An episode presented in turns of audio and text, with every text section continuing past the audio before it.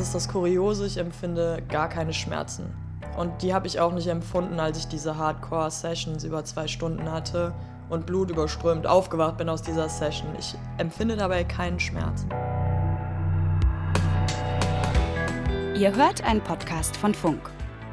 Hey, schön, dass ihr dabei seid. Ich bin Caro und das hier ist Mädelsabende der Podcast. Bei uns geht es um eure Geschichten. Ich will wissen, was bewegt euch, was macht euch Angst, was macht euch Hoffnung. Ich komme vorbei, wir machen es uns gemütlich und quatschen. Und jetzt geht's los. Hallo liebe Mädelsbande. Also wenn ich mal einen Pickel habe, dann freue ich mich eigentlich fast drüber.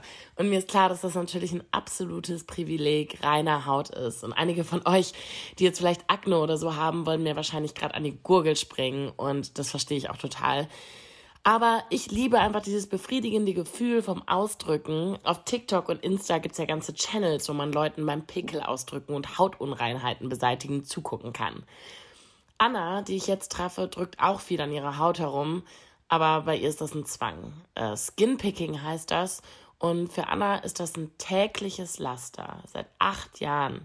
Sie drückt sich ihre Arme blutig und verfällt dabei ja in so eine Art Trance. Wie genau sich das anfühlt, wird sie mir gleich erklären. Ich bin total gespannt. Ja, wir sind heute hier, um ja mit dir über. Jetzt lacht du schon. Was lachst du denn? Entschuldigung. Sorry. Ungewohnte Situation, aber lustig. Ja, wir sind heute hier, ähm, weil wir über ein ganz besonderes Thema reden wollen. Es ist tatsächlich ein Thema, was ich bis dato gar nicht kannte. Und zwar Skinpicking. Ja, also es geht ja da wie vielen so. Das Thema ist einfach noch nicht bekannt, noch nicht im Mainstream, zumindest in Deutschland. Für mich ist Skinpicking leider eine Krankheit, die quasi mich ständig dazu verleitet oder ja, es ist ein Zwang, seine Haut zu bearbeiten und zwar Hautunreinheiten irgendwie auszudrücken. Ähm, ich meine, jeder kennt ja das Gefühl, dass er mal einen Pickel ausdrückt, aber das ist halt wirklich eine sehr extreme Form davon und es geht halt auch so weit, dass man auch Hautunreinheiten dort beseitigen will, wo es für einen normalen Menschen augenscheinlich gar keine Hautunrein gibt. Mhm. Ähm, deswegen, ja, es ist ein Zwang, leider seine Haut zu bearbeiten. Ähm, das Ganze ist sehr ritualisiert. Bei mir zum Beispiel findet es nur im Bad statt und wenn ich mich umziehe morgens und abends. Das ist quasi ein Automatismus, der hat sich über die letzten acht Jahre bei mir sehr eingebrannt. Und das kann halt schon auch zu Kontrollverlust führen, in dem Sinne, dass man dann halt anfängt, ganz äh, automatisiert, wie im Autopilot, wie ich mir morgens ohne Gedanken zu machen die Zähne putze, passiert das quasi da auch, kann man sich so vorstellen. Und als es bei mir am allerschlimmsten war, eine Zeit lang, geht das dann so weit, dass man sich quasi in so einer Art Rauschzustand befindet. Das ist super gruselig, wenn man von so einem Rauschzustand dann quasi aufwacht. Man ist wie in einer Trance und man vergisst auch jegliches Zeitgefühl. Also das ist nicht oft passiert, aber es ist vorgekommen, dass ich aus dem Bad gekommen bin und zwei Stunden waren vergangen. Und okay, wo ich zwei Stunden. So zum einen, wie lange ist das eigentlich? Oder gibt es sowas so die Spanne? Also das geht von bis, ja, das kann auch mal nur fünf Minuten sein. Es kommt halt total auf die Situation an. Also ich hatte es jetzt in den letzten zwei, drei Jahren, gab es, glaube ich, keinen Tag ohne Skinpicking. Aber das variiert wirklich von zwei Minuten bis hin zu Stunden. Aber ja, es geht halt um dieses zwanghafte Bearbeiten der Haut. Du kannst deine Haut nicht in Ruhe lassen sehr gruselig und sehr unverständlich wahrscheinlich von außen, aber auch vor einem selbst. Also ich hatte sehr lange Zeit überhaupt kein Verständnis. Man wacht dann quasi auf aus dieser Trance und fragt sich, warum. Rational versteht man ja, dass man sich selbst verletzt hat und dass das überhaupt nicht gut ist und dass es eigentlich nur noch schlimmer gemacht hat, als es vorher war. Man versteht das, man versteht sich selbst nicht, man gruselt sich auch vor einem selbst, muss ich wirklich sagen, weil ähm, das ist ja total komisches ja, Verhalten. Ja, ja, man hat halt, es ist sowieso natürlich gruselig, wenn man sich da reinversetzt, dass man so gefühlt fremdgesteuert für eine Zeit ist. Ja. Ich kann mir das auch immer noch gar nicht so richtig vorstellen. Also be bevor du so einen Anfall ja, hast, kannst du ruhig so nennen. Ich weiß gar nicht, wie du, wie du willst. Ich nenne es Session so. Okay, oder bevor du eine Session hast, ist das dann so, dass du Merkst du das schon? Ist das dann irgendwie, wenn du Stress hast oder so? Oder passiert nee. das einfach? Und auch so am, wenn du loslegst, sag ich mal, ist es dann einfach so weit, dass du es nicht mehr stoppen kannst, aber du trotzdem noch wahrnimmst, was passiert? Oder? Leider immer weniger. Also es fing ja mal schleichend an ähm, und mittlerweile ist es halt, wie gesagt, ich mache das leider seit acht Jahren, ist es halt so eingespielt, dass ich das wie auf Autopilot einfach mache. Und ich mache jetzt seit einiger Zeit Therapie und da versuchen wir eben genau dieses ritualisierte Muster quasi zu durchbrechen, dass ich halt gar nicht erst da reinkomme. Aber nein, es ist leider mittlerweile so, dass ich das überhaupt nicht mehr merke.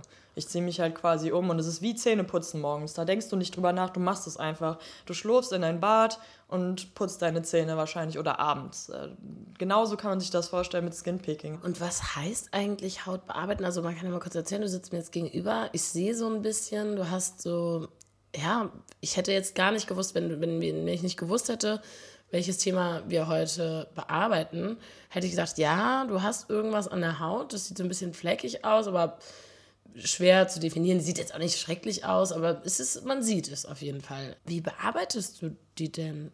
Ja, also man sieht dann quasi jetzt hier so eine mini kleine Hautunreinheit, sage ich mal. Ah. Ein normaler Mensch, was heißt normaler Mensch, aber ein Mensch, der nicht diese Störung hat, der würde die wahrscheinlich gar nicht wahrnehmen, aber ich nehme die halt wahr und würde sie halt jetzt versuchen, wie bei einem Pickel, die auszudrücken. Mhm. Und das führt dann halt zu diesen Flecken, zu diesen Entzündungen hier teilweise auch in diesen kleinen.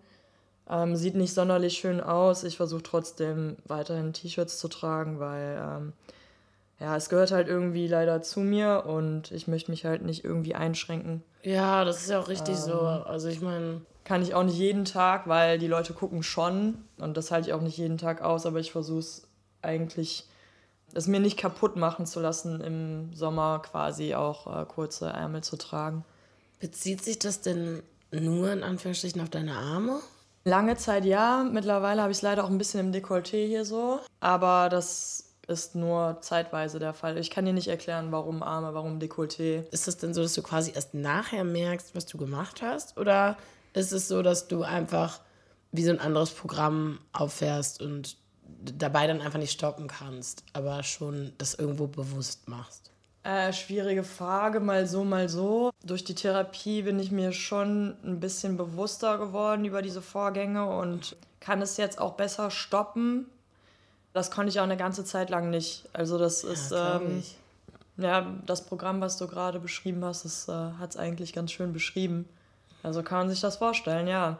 Das ist halt wirklich eine Zwangshandlung. Und wenn du dann aufwachst, warum auch immer, mhm. verstehe ich halt auch nicht, wann ist dieser Punkt erreicht, wann man aufhört. Das habe ich auch noch nicht verstanden, wann der erreicht ist. Dann kommt halt direkt so dieser Schalter, der quasi umgelegt wird, wo man erkennt, das war total doof und dumm und irrational, was du gerade gemacht hast. Und dann fängt halt die Scham an und so diese mhm. Selbstabwertung, so dieser selbststrafende Gedanke, der dann natürlich kommt, warum hast du dich jetzt selbst offensichtlich verletzt, obwohl du das nie vorhattest wenn du sagst, du gehst da rein, das ist irgendwie ritualisiert, kannst du vielleicht einmal erklären, was da so dazugehört oder wie, wie das so genau abläuft? Puh, schwierig. Also ja, ich betrete das Bad, weil ich irgendwie mal aufs WC muss oder weil ich mich umziehen will, mich fertig machen will. Meistens ist der Spiegel ein großer Trigger. Oder wenn ich mich halt umziehe, den Pullover ausziehe und der Blick auf meine Arme halt frei wird. Also meine Arme sind ja die Stelle, die bei mir am meisten betroffen sind. Das ist bei anderen das Gesicht, es können die Beine sein, der Rücken, es können alle Stellen sein. Bei mir sind es nun mal die Arme.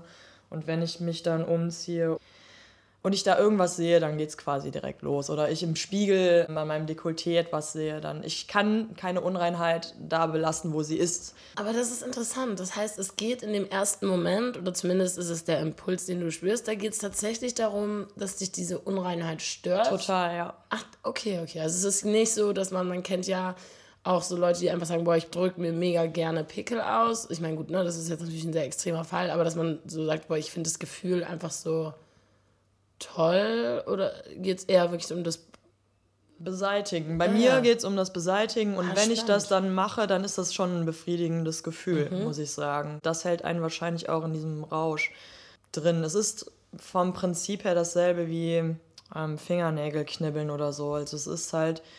Ja, ja, ich, ich habe auch das große Glück, dass ich mir meine Fingernägel nicht schneiden muss.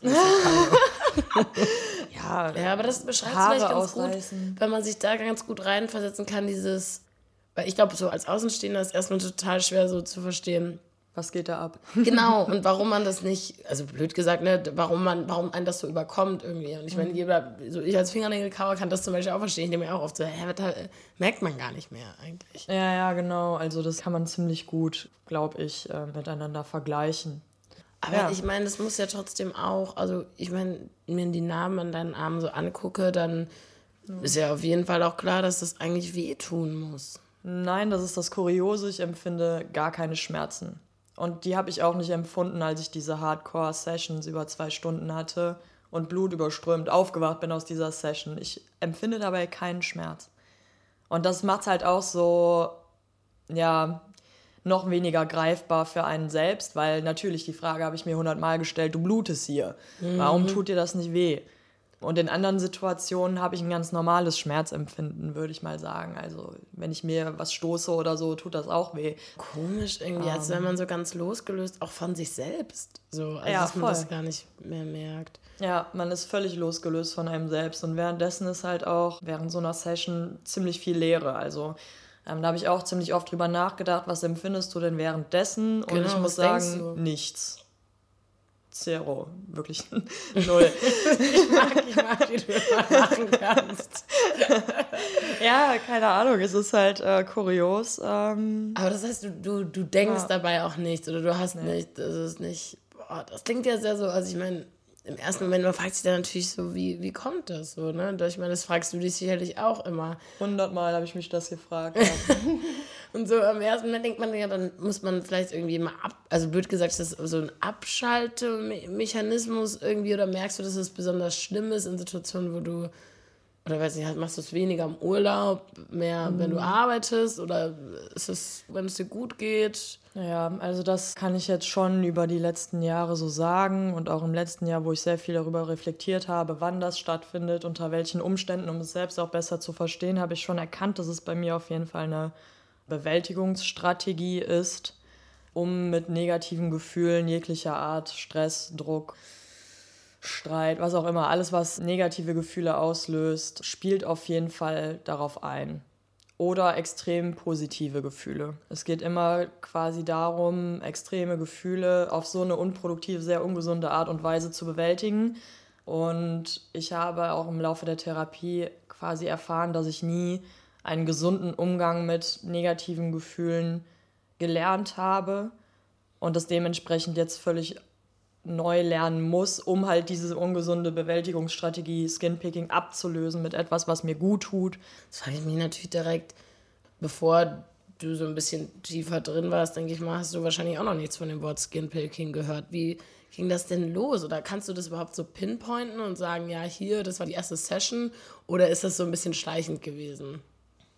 Boah, ich glaube, da muss ich ganz früh anfangen, denn ich bin auch Neurodermitis-Patientin. Das sieht man jetzt hier an meinen Armbeugen. Mhm. Das hat nichts mit Skinpicking zu tun, das ist einfach Neurodermitis.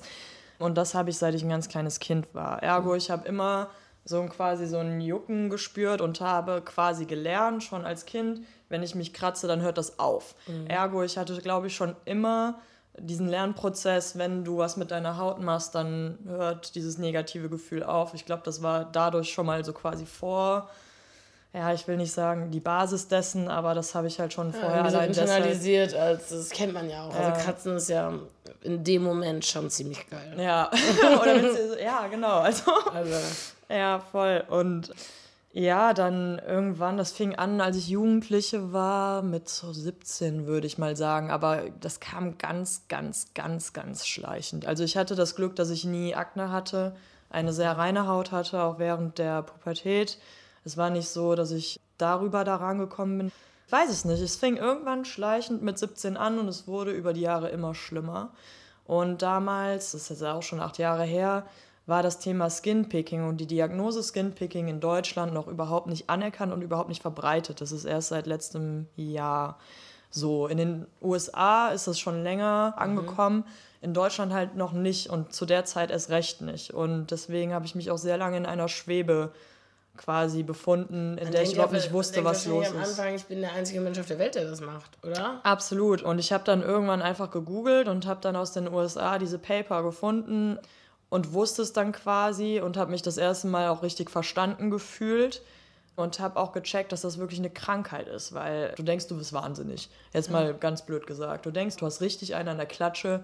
Ja, das hat ja auch ja. so ein bisschen was von wirklich Wahnsinn, äh, ja. in der Vorstellung zumindest. Ne? Das ja. ist, man denkt dann ja oft so an Leute, die irgendwie sich die Haare rausreißen oder sowas. Mhm. Natürlich auch, ist genauso eine Krankheit. Ne? Aber Voll. das sind ja Dinge, mit denen man sich wahrscheinlich nicht gerne identifiziert. Also wenn man Nein. irgendwie andere Sachen hat, da ist es dann, oder auch eine Akne oder so, da weiß zumindest jeder, da kann man ja nichts für, so, so gesehen. Und so denkt man ja, also auch da kannst du nichts für. Aber man hatte das Gefühl, wenn man es sich selber antut, dass man irgendwie doch was dafür kann. Genau, genau so habe ich auch damals gefühlt.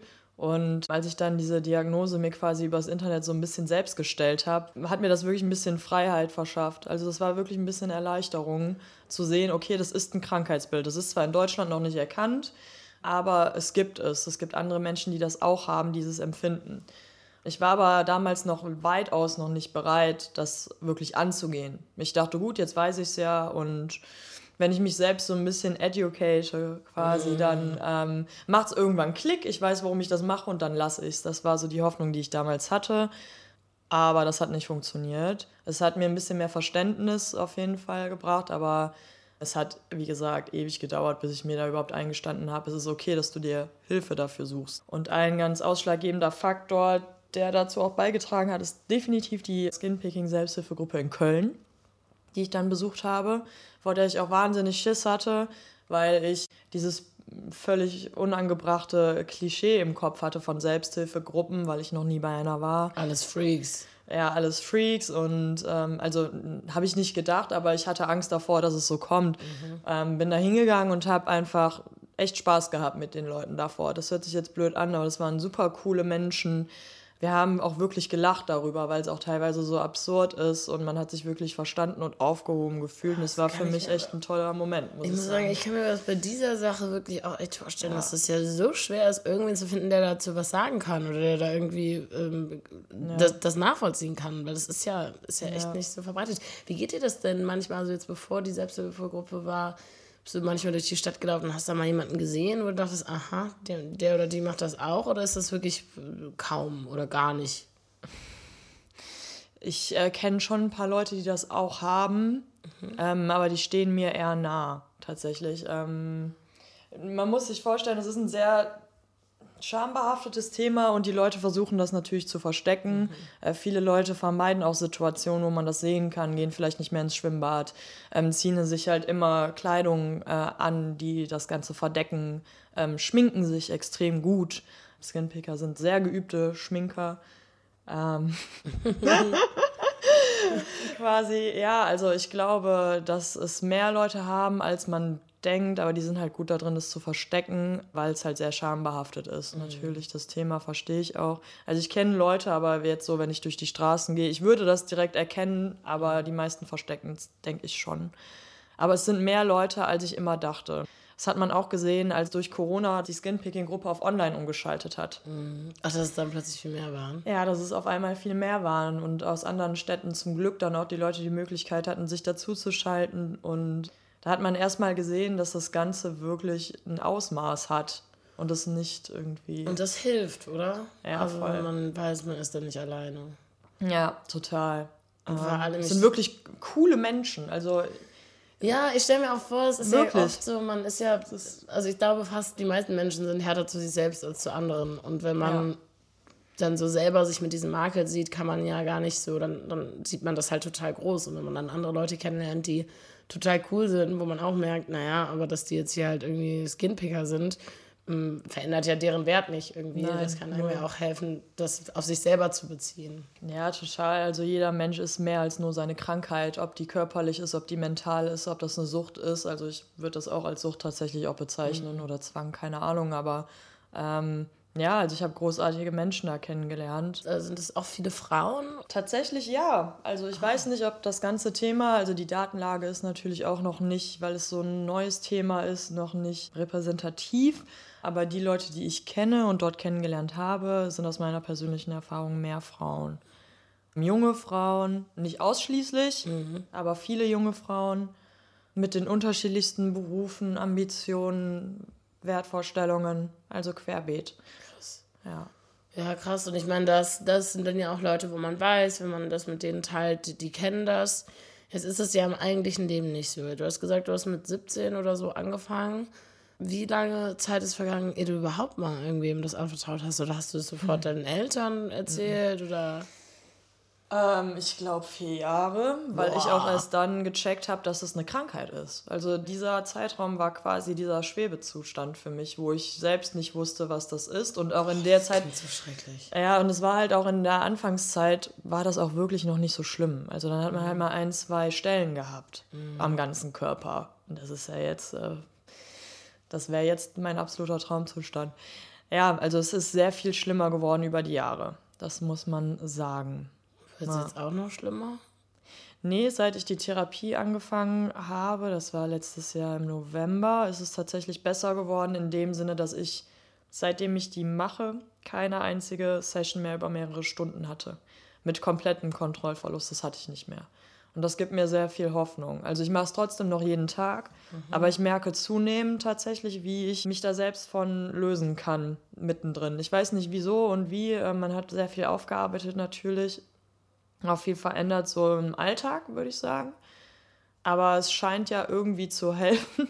Deswegen äh, bin ich jetzt erstmal hoffnungsfroh, dass es besser wird. Und wenn du sagst, du hast Sachen verändert im Alltag, also hast du versucht, dann irgendwie so konkrete Sachen, die so Trigger sein könnten oder, oder so ganz praktische Sachen? Was sind das? Ja, also ich muss sagen, ich bin ein sehr ehrgeiziger Mensch schon immer gewesen. Das war ich auch schon als Kleinkind. Das ist auch nicht von meinen Eltern irgendwie eingetrichtert. Das war ich einfach schon immer. Und das hat sich auch so in den letzten Jahren, als ich meinen ersten Job hatte, auch ziemlich in seiner extremsten Form gezeigt. Ich war sehr motiviert, wollte was schaffen, wollte Erfolge feiern, habe dementsprechend sehr viel gearbeitet dafür. Aber irgendwann war dann halt für das restliche Leben keine Energie mehr übrig, sage ich mal. Also da war sehr viel Arbeits-Ich und sehr wenig Freizeit-Ich. Und dann habe ich auch eine Gürtelrose bekommen, schon wieder ein Hautthema. Also mein Körper reagiert sehr über die Haut. Das ist ein Virus, der ist da und warum der ausgerechnet dann rausgekommen ist, weiß ich nicht. Aber ich, ich habe das Ganze einfach für mich als Zeichen gesehen, okay, du bist irgendwie zu deinem Körper disconnected, du gibst ihm eigentlich nicht das, was du brauchst. Also ich bin irgendwie über meine Grenzen hinausgegangen, ohne es zu merken. Und ähm, habe dann beschlossen, dass ich wieder mehr zu mir selbst, meinem Körper und dem, was mein Körper auch aushält, connecten muss. Und das haben wir jetzt auch in der Therapie quasi so ein bisschen reflektiert. Ein Mensch besteht ja aus einem Kuchendiagramm, kann man sich quasi so vorstellen. Und ich möchte nicht, dass da 90% Arbeit steht, sondern ich möchte, dass da natürlich Arbeit steht und auch Erfolg, weil das macht mich aus. Ich habe Ambitionen und ich möchte die auch weiterhin verfolgen. Aber es gibt für mich so ein paar Dinge, die sind einfach nicht mehr verhandelbar. Und das sind mein Sport, das ist Zeit für meine Familie, also egal wie stressig es drumherum ist, ich werde immer Zeit für meine Familie, für meine Freunde bereit machen, mal mehr, mal weniger. Das geht auch nicht immer. In Stressphasen würde es so vorkommen, dass diese Balance auch mal eher Richtung Stress ausartet. Aber dann, dass man einfach mehr darauf achtet, sich wieder diese Ruhepausen zu gönnen. Und ich weiß, das klingt jetzt wie aus einem billigen Ratgeber. Und es ist auch jedem klar, Instagram spült einem das jeden Tag in den Feed von wegen Take a Break und Morning Routine und der ganze Bums. Mir, mir kommt selbst auch zum Hals raus, aber es ist was dran. Also ich bin halt schon ein krasses Arbeitstier. Wenn ich mir einmal was so in den Kopf gesetzt habe oder auch ein Ziel gesetzt habe, ich gehe jetzt dreimal die Woche ins Fitnessstudio, das muss nicht immer auf die Arbeit bezogen sein, dann habe ich das eingehalten Das ist so dogmatisch dann direkt. dogmatisch verfolgt und überhaupt nicht reflektiert, bin ich eigentlich gerade müde und gehöre lieber aufs Sofa vor Netflix. Wie passt das denn auch dann damit zusammen? Weil ich stelle mir vor, wenn du auch noch so einen Charakter hast, dass du dir eigentlich auch nicht so viele äh, Fehler verzeihst, sag ich mal, ne? Oder, oder zumindest so sehr, ja, einfach so ein bisschen streng mit dir vielleicht manchmal bist. Voll, ja. Ähm, da stelle ich mir vor, ist das vielleicht manchmal noch schwerer zu akzeptieren, gerade am Anfang, wenn man noch nicht so genau weiß, was das ist, dass man denkt, hey, wird, wird, wie. Und auch, dass du so die Kontrolle abgibst in dem Moment, wo du doch eigentlich immer die Kontrolle behältst, weißt du? Ja. Wie war das? Ja, also es erklärt es vielleicht eigentlich ganz schön. Es ist ja sehr logisch, wenn man sein Leben so durchstrukturiert nach To-Do-Listen lebt und nur zufrieden ist, wenn man diese To-Do-Liste am Ende des Tages abgehakt hat und dabei über seine Grenzen hinausgeht, ohne zu reflektieren, tut mir das gerade gut, was brauche ich eigentlich gerade, macht es eigentlich für mich jetzt im Nachhinein nur Sinn, dass Ja. der Körper oder auch der Geist sich irgendwie eine Auszeit erzwingt. Mhm. Ist eigentlich ein ziemlich gutes Zeichen vom Körper. Endlich mal zu sagen, so jetzt ist Schluss. Das ist was aus der Balance geraten, ja. Aber letztendlich musste ich das für mich erkennen und Ja, das total. umsetzen und ändern. Und ich glaube, das ist ein guter Weg, wenn ich dabei jetzt auch konsequent bleibe. Man kann viel erzählen, man muss danach Mhm. leben. Und das fühlt sich auch manchmal noch komisch an, wie so ein innerer Kampf. Ja. Irgendwann musst du ja das erste Mal das jemandem erzählt haben, oder? Erinnerst du dich Ja. da noch dran? Boah, ich weiß nicht genau, wer es jetzt letztendlich war, aber meine beste Freundin weiß das auf jeden Fall schon sehr, sehr lange. Ich weiß jetzt nicht genau, wann das war und wann ich, in welchem Kontext ich ihr das erzählt habe. Aber sie ist halt auch eine Person, die kenne ich schon seit Ewigkeiten und da weiß ich, das wird nicht verurteilt in irgendeiner Form. Und deswegen war das quasi so ein Safe Space, wo ich das mal äußern konnte. Aber das klingt gerade so, also wir können ja gleich nochmal auch ähm, über deinen Freund und so sprechen, der weiß das ja auch. Aber das klingt trotzdem gerade so, als wäre das jetzt nicht was, was du heutzutage auch irgendwie jedem erzählst oder was so jeder wüsste. Das ist ein relativ ausgewählter Kreis. Es ist noch ein sehr ausgewählter Kreis. Ich versuche offener damit umzugehen, weil ich aber auch allgemein mehr Bewusstsein für das Thema schaffen will. Deswegen bin ich auch heute hier und erzähle ein bisschen was darüber aus meiner Perspektive.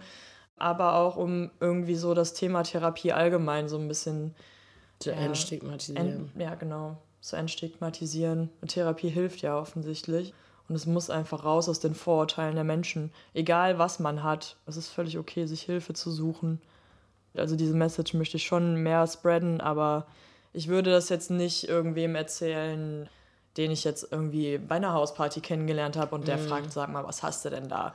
Da habe ich dann aber auch keinen Bock drauf, in so einem Setting auf sowas Schweres einzugehen. Vor allem, weil man halt auch da echt nicht darum herumkommt, dass du es ja immer erklären werden müsst. Also keiner, keiner wird dann einfach sagen, aha, Skinpicking wahrscheinlich, sondern es wird dann immer tausend Folgefragen kommen und so. Ich hole mal ganz kurz mein Handy. Wir haben nämlich ja auch mit einer Freundin von dir gesprochen. äh, wir haben mit Antonia gesprochen und ich spiele die Nachricht einfach mal ab. Jetzt zum ersten Mal so aufgefallen, dass sie halt viel an ihrer Haut knibbelt, ist mir, da waren wir glaube ich so 18, 19, also vor so rund sechs Jahren. Man trifft sich ja dann so zum Fertigmachen für so Partys oder mal zum Rausgehen und so. Dann zieht man sich tausendmal um, wechselt die Outfits und so und da ist mir das mal aufgefallen. Angesprochen habe ich es nie wirklich von meiner Seite aus. Sie ist dann irgendwann auf mich zugekommen, hat gesagt, so, ja, ich weiß auch nicht und irgendwie kann ich damit nicht aufhören und haben auch immer viel drüber geredet, aber gerade weil dieses Thema einfach, da gibt es einfach sehr wenig Informationen zu, gab es da auch nie so wirklich so diesen Aha-Moment, wo man irgendwie gesagt hat, okay, jetzt verstehe ich, was dahinter steckt und jetzt weiß ich, wie ich damit umzugehen habe. Vor allem das Schlimme dahinter finde ich halt, dass man einfach nicht viel drüber weiß. Ja, deswegen habe ich da eigentlich sie jetzt einfach versucht, so gut es geht zu unterstützen, für sie da zu sein, mit ihr drüber zu reden. Und letztendlich habe ich auch selber Therapie mal angefangen und hatte da super gute Erfahrungen mit und habe ihr das dann auch empfohlen und habe gesagt, hey, vielleicht ist das einfach eine Sache, die man machen könnte, damit es besser wird. Und äh, bin auch sehr stolz auf sie, dass sie das jetzt gemacht hat. Und ja, das geht jetzt gerade alles in die richtige Richtung. Sie hat wegen einer anderen Sache auch Therapie angefangen und ist da sehr offen mit umgegangen und hat dadurch auf jeden Fall auch meine Vorurteile gegenüber Therapie, die definitiv da waren, damit aufgeräumt. Hat mir das Ganze so ein bisschen greifbar gemacht, hat mir von ihrer Erfahrung berichtet, wie das Ganze abläuft, was dazugehört und dadurch hat sie das überhaupt bei mir so zur Option werden lassen, ehrlich gesagt. Weil ich mir das halt auch immer super klein geredet habe, so von wegen, ja, aber ich kann ja meinen Alltag super gut strukturieren. Es ist ja, also ich, ich komme ja klar, so. Und mit dieser Ausrede von wegen, andere haben es doch viel schlechter als ich, ähm, andere brauchen dringender Hilfe. Ach, Thera- das war dein Vorbehalt vor allem, zu sagen, so, ach Ja. nee, ich will jetzt den Leuten nicht den Platz wegnehmen, die es wirklich brauchen. Genau, ja. Und er ich dann eingesehen habe, dass ich das halt auch brauche, wirklich brauche, dass er auch alleine nicht hinkriege und dass der Leidensdruck definitiv gerechtfertigt ist, um sich da Hilfe zu holen. Das hat halt, wie gesagt, diese acht Jahre gedauert. Und da hat sie auf jeden Fall einen riesen Anteil dran, dadurch, dass sie mir die Angst vor dem Thema Therapie oder die Unsicherheit davor genommen hat. Bin ich ihr auch sehr dankbar für. Werde ich auch immer sein. Also ich habe gar keine Hoffnung, dass das jetzt innerhalb von einem Jahr komplett erlischt, das Thema. Aber dass es besser wird. Und das sehe ich gerade, dass es halt dahin geht. Und deswegen bin ich schon sehr hoffnungsfroh, muss ich sagen. Sehr gut. Also auf jeden Fall hier mal zwischendurch ein Appell an Leute, die das hören und vielleicht ähnliche Probleme haben. Sucht euch Hilfe. Ja, also dir scheint das ja auf jeden Fall zu helfen. Aber jetzt frage ich mich so, gerade bei deiner Freundin, die das ja auch so ein bisschen zumindest da sieht oder weiß, dass du das hast. Hast du das auch, wenn andere Leute dabei sind? Nee, das ist ausgeschlossen. Ach krass. Jetzt hier zum Beispiel, meine, du wohnst mit deinem Freund zusammen. Hat der das schon mal gesehen? Mm -mm, nee. Bei mir ist es nicht so eine Aktivität, die nebenbei läuft, mhm. neben dem Lernen, neben dem Fernsehen gucken, wie auch immer. Das ist es bei mir halt nicht. Bei mir ist es sehr auf das Badezimmer beschränkt. Und da man da ja meistens alleine hingeht, hat sich das nie ergeben. Also, dass er dabei ist, er weiß von dem Thema und er merkt auch, wenn ich zu lange im Bad bin und auch ja, ganz süß, äh, versucht dann auch immer mal zu klopfen. Das Essen ist fertig, obwohl es gar nicht fertig ist, oder sich zu räuspern, um mich da rauszuholen. Also mhm. er versucht mich da aktiv auch zu unterstützen, was auch grandios ist. Er hat sehr viel Verständnis auch dafür, aber ich würde es in seinem Beisein nicht tun. Mhm. Weil es, ich weiß auch nicht, wenn wir zusammen im Bad sind, irgendwie Zähne putzen, albern wir irgendwie rum, keine Ahnung was. Nee, da kommt es irgendwie gar nicht dazu, nee. Ich weiß, dass er es nicht verurteilt mhm. und dass er mich unterstützt und dass es auch keinerlei Auswirkungen hat auf sein Empfinden, wie attraktiv ich bin. Also das habe ich halt am Anfang vor allem gefragt, findest du das nicht irgendwie eklig, unangenehm, was weiß ich was? Und er hat mir dann wirklich glaubhaft versichert, dass es nicht so ist und ich glaube ihm das auch. Und das gibt mir eine unglaubliche Sicherheit mhm. und auch sehr viel Selbstbewusstsein. Ich würde mich grundsätzlich nicht als nicht selbstbewusster Mensch bezeichnen. Ich auch nicht. Also so deswegen, aber das liegt auch größtenteils an ihm. Er ist da eine Riesenstütze und ich weiß, dass es keine Auswirkungen auf seine ja, Liebe, unsere mhm. Beziehung hat. Und das ist toll. Aber das ist ja auch interessant, wenn du jetzt sagst, so, ja, du hast ihn gefragt, ob er es eklig findet. Wie findest du es denn? Also so was, was ist so dein Gefühl? Also schön ist es nicht, ne? Also ich hätte schon gern glatte, ebene Haut an den Armen. Ich sehe ja an meinen Beinen, die nicht betroffen sind, wie es aussehen kann. Das ist natürlich ein schöneres Hautbild. Voll. Ich hätte das sehr gerne. Und vor allem, wenn es halt mal wieder eine Phase ist, wo es schlimmer wurde, finde ich das auch wirklich nicht schön und dann kann ich mir das auch wirklich nicht angucken und ziehe dann auch längere Kleidung an. Aber so ganz ehrlich, so wie es jetzt ist, es ist halt ein bisschen uneben, so ist Haut. Mittlerweile habe ich da, versuche ich da nicht so streng mit mir selbst zu sein und halt zu sagen, ja gut, du hast halt da Makel, würde ich es nicht mal nennen. Du hast halt unebene Haut, du hast sie die da halt mal aufgepitcht, jetzt ist halt eine Narbe da, ja, selbst schuld, ich weiß nicht. Also so, ja. Ja, also ich meine, das klingt auch nach einer für dich vernünftigen Art, das anzuschauen. Es gehört halt jetzt irgendwie zu mir. Es ist zwar ein Teil, klar, ich wäre lieber ohne Skinpicking. Ich versuche das jetzt einfach zu akzeptieren und eklig finde ich es nicht. Ich finde es eklig, wenn es ganz, ganz schlimm ist. Aber das ist wirklich gut, ne? Also das ist gerade ein sehr guter Zustand, den du hier siehst. Musst du da eigentlich manchmal dann auch so Nachsorge betreiben? Also ich ja. meine, wenn das, ne, da, da, muss man eincremen oder mit Eis oder wie, wie? Ja, das ist dann auch das Paradoxe. Ich habe dann auch ähm, am Ende, wenn man quasi fertig ist, ich muss wieder lachen, weil ich selbst so absurd finde, dann creme ich das auf jeden Fall mit äh, Wund- und Heilsalbe ein, damit es sich eben nicht unnötig mhm. entzündet. Ähm, ja, schwimmen gehen tue ich so oder so nicht mehr. Ähm, aber auch, auch wegen deswegen, meiner Neurodermitis. Also, also allein deshalb, aber auch deswegen, weil ähm, ja, Bakterien können da halt schon einfacher reingelangen, muss man ja einfach sagen. Es ist ja immer irgendwo eine offene Stelle. Muss man ein bisschen aufpassen. Also Nachsorge ist auf jeden Fall ein Thema. Mhm. Und wenn es irgendwann soweit ist, dass ich vielleicht keine offenen Stellen mehr habe an einem gewissen Bereich, dann werde ich auch gucken, dass ich die Narben pflege, dass die mhm. vielleicht auch ein bisschen ebener werden. Müssen ja. wir mal schauen. Also es bringt halt gerade nichts, weil ich weiß, es ist halt in einem Monat vielleicht wieder offen. Was ist denn deine Hoffnung für die Zukunft? Also. Puh. Ja, meine Hoffnung ist, dass es besser wird, stetig besser wird jetzt mit der Therapie. Liest man auch so Erfahrungsberichte oder so von Leuten, die, die das wirklich aufgehört haben? Ja, ganz ehrlich, ich kenne keinen, der damit aufgehört hat, der es oh, geschafft echt? hat langfristig. Ich kenne Leute, die hatten auch Therapieerfolge, die waren leider kurzfristig, es hat sich mhm. wieder zurück eingestellt. Ich kenne Leute, ja, doch, die Leiterin der Skinpicking Selbsthilfegruppe Köln, die hat das sehr gut im Griff. Aber das ist so das einzige Musterbeispiel, was ich kenne. Deswegen ist meine Hoffnung, dass das jetzt nach einem Jahr Therapie verschwindet, auch sehr gering. Ähm, ich versuche mich da realistisch zu halten in meinen Erwartungen. Also wenn es jetzt schon besser wird, wenn ich diese Wahnsinnskontrollverluste nicht mehr habe, wenn ich nur noch ganz, ganz wenig Skin picke, dann bin ich schon sehr glücklich, muss ich sagen. Also ich habe einfach die Hoffnung, dass es besser wird, dass ich das besser kontrollieren kann. Und dass das halt einfach nicht mehr so eine große Rolle im Leben spielt, wahrscheinlich auch. Ja. Ne? Also letztendlich ist Skinpicking ein Symptom von etwas, was in deinem Leben aus der Balance geraten ist. Deswegen versuche ich auch weniger mich so auf mein Verhalten oder auf das Skinpicking selbst zu konzentrieren, sondern mir ein Leben drumherum aufzubauen, sodass Skinpicking im Keim erstickt wird, dass ich diese innere Disbalance gar nicht mehr habe. Gibt es denn irgendwas, falls uns jetzt irgendwer hier zuhört, der, ähm, der das gleiche, das gleiche Problem hat? Was würdest du den Leuten raten? Hm, ich würde denen in erster Linie sagen, du bist definitiv nicht allein, du bist definitiv auch nicht wahnsinnig. Es ist irgendwas anscheinend irgendwo im Kurs deines Lebens aus der Balance geraten und das ist auch völlig normal, das ist okay.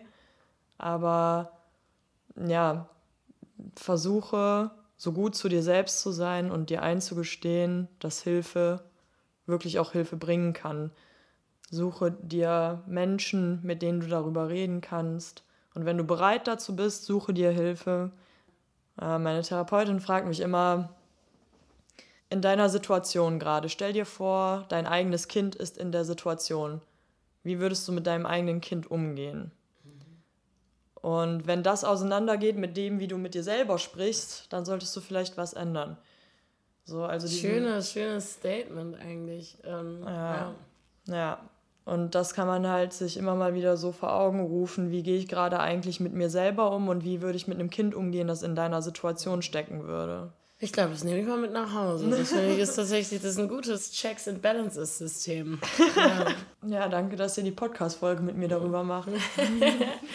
Ja, liebend gerne. Ja, ich danke dir für dieses wunderbare Gespräch. Im Grunde ist es ja fast bemerkenswert, wie der Körper sich irgendwelche Ventile sucht, um mit Stress oder negativen Gefühlen umzugehen. Aber für Anna ist das natürlich total schrecklich. Und ich habe auch echt gemerkt, wie schambehaftet das Thema für sie ist. Und ich muss sagen, das finde ich echt traurig. Denn klar ist ja, wer an Skinpicking leidet, kann natürlich nichts dafür. Und ich glaube, umso wichtiger ist, dass wir darüber sprechen und aufmerksam machen. Und Anna hat meinen höchsten Respekt dafür, dass sie das heute gemacht hat, mit mir darüber gesprochen hat. Und ich finde wirklich auch beeindruckend, wie sie damit umgeht. Denn klar ist, natürlich ist Anna viel mehr als die Tatsache, dass sie Skinpickerin ist. Das war ein Podcast vom WDR für Funk von ARD und ZDF. Wenn euch diese Folge gefallen hat, dann hört euch unbedingt auch die Folge vom Y-Kollektiv über ADHS an. Da habe ich Menschen getroffen, die mir erzählen, wie ADHS sich im Erwachsenenalter anfühlt. Und wenn euch diese Folge gefallen hat, dann freue ich mich, wenn wir uns hier nächste Woche wieder hören. Bis dann!